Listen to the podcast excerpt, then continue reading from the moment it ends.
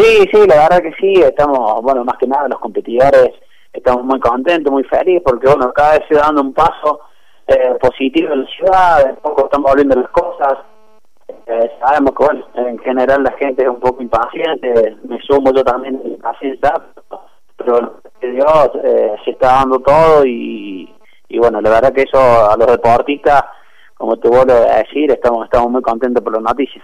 ¿Se hizo difícil, Adrián, esta, esta cuarentena? Eh, ¿Cómo has trabajado vos puntualmente? Muchos deportistas dicen, no, es eh, en lo físico quizás se lleva, pero hay algo que es una pelea inclusive mucho más grande, que es lo mental.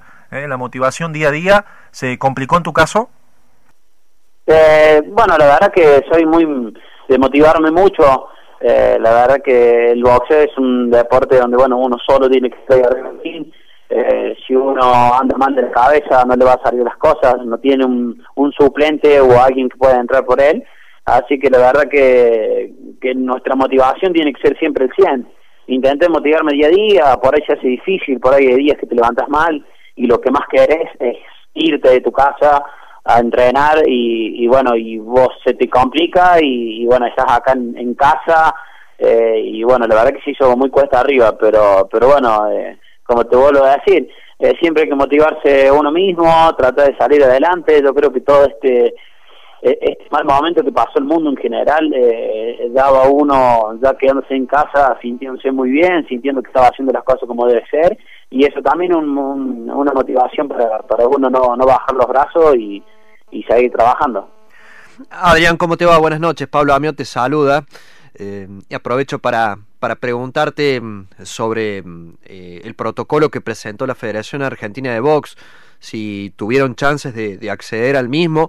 Digo esto porque eh, en páginas nacionales observamos que la Federación Argentina ha presentado ya un protocolo a la Secretaría de Deporte de la Nación que aparentemente tiene un visto bueno, pero todavía no fue aprobado. ¿Conoces algo del tema?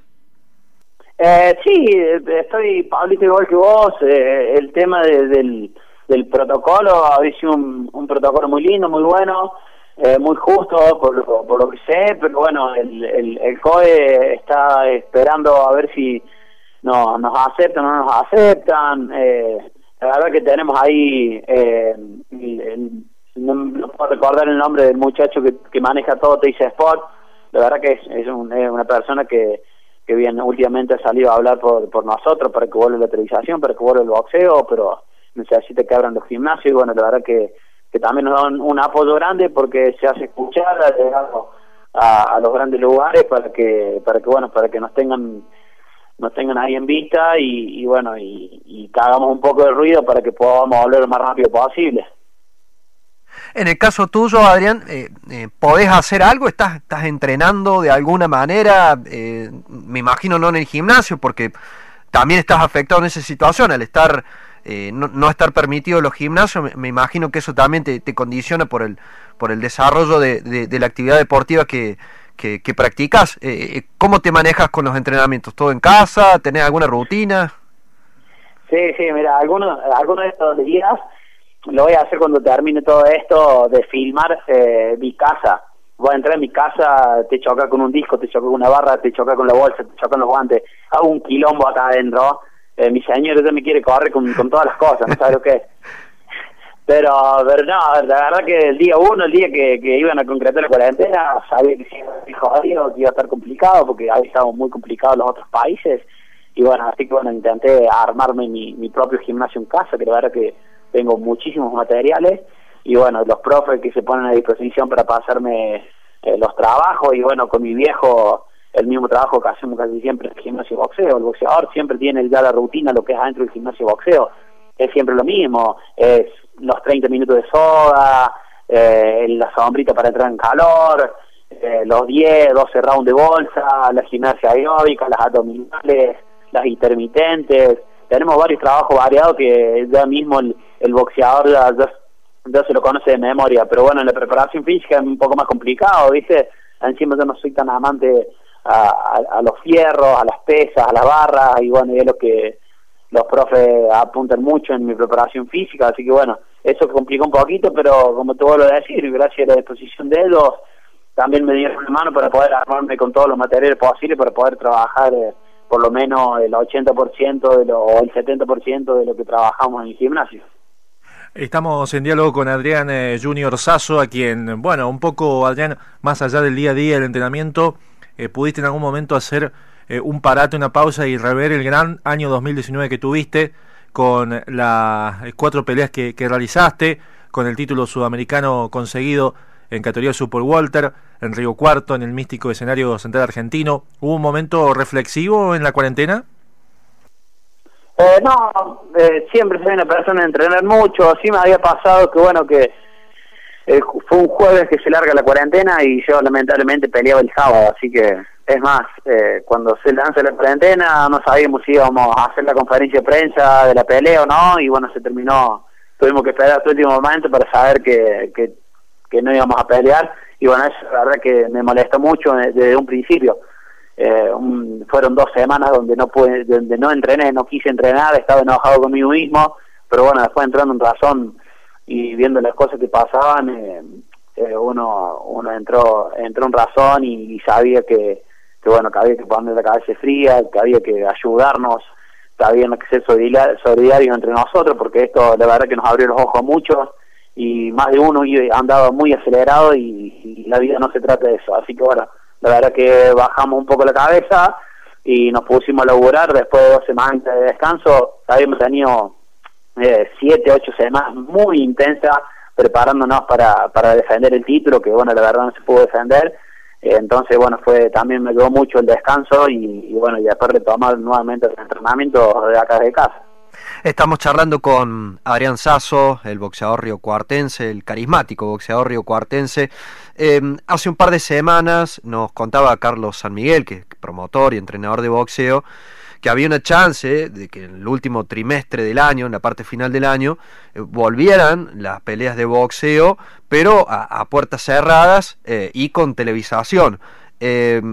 ¿Te imaginas una, una pelea sin público? Eh, está bien, seguramente el boxeador está con la cabeza en la pelea, en, el rival, pero eh, ¿te imaginas una pelea sin público? Sí, la verdad que, ahí hablando un poco con Mario, bueno, estaban hablando mi viejo con Mario Arano y, bueno, la idea también es que eh, uno tiene que ser consciente de que el boxeo no va a volver de acá un mes. estamos peleando para que los gimnasios se abran y, bueno, y acá, acá estamos en la, en la espera. Y si volvemos y, y a las dos semanas, tres semanas hay una pelea, también hay que saber que el boxeador tiene que volver a adaptarse al gimnasio, es muy riesgoso hacer subir el ring, es lo mismo que si el fútbol volviera mañana y los muchachos habían entrenado uno o dos veces. Entonces, bueno, también hay que, también hay que ser realista y, saber que, que, lo principal acá en el deporte es el fútbol, en la Argentina más que nada, el deporte que más pasa. Yo creo que si el fútbol vuelve primero, eh, nos da prioridad que nosotros volvamos a competir. Eh, y bueno, y estaban hablando que en septiembre, si Dios quiere, si va como va, eh, los eventos en zona blanca van a estar muy, van a estar habilitados. Entonces, la idea es que, en septiembre, si Dios quiere, pelear. No sé dónde, no sé si en Río Cuarto, no sé dónde, pero en septiembre calcularemos estar peleando. Y bueno, también se habló mucho del tema de estar sin gente. O sea, cuando uno le va mal, eh, se siente ¿Por qué? Porque la gente está callada. Te lo hablo en lo que yo cuando estado acá en, el central, la gente cuando está callada, cuando te grita, cuando dice dar a Adrián, es porque, mierda, uno tiene que abrir los ojos y decir, ¿por qué te están callados, no? Y bueno, y después cuando están eufóricos, que gritan, que me alientan, también a uno le hace inflar el pecho y, y dar más y sacar donde uno no puede sacar.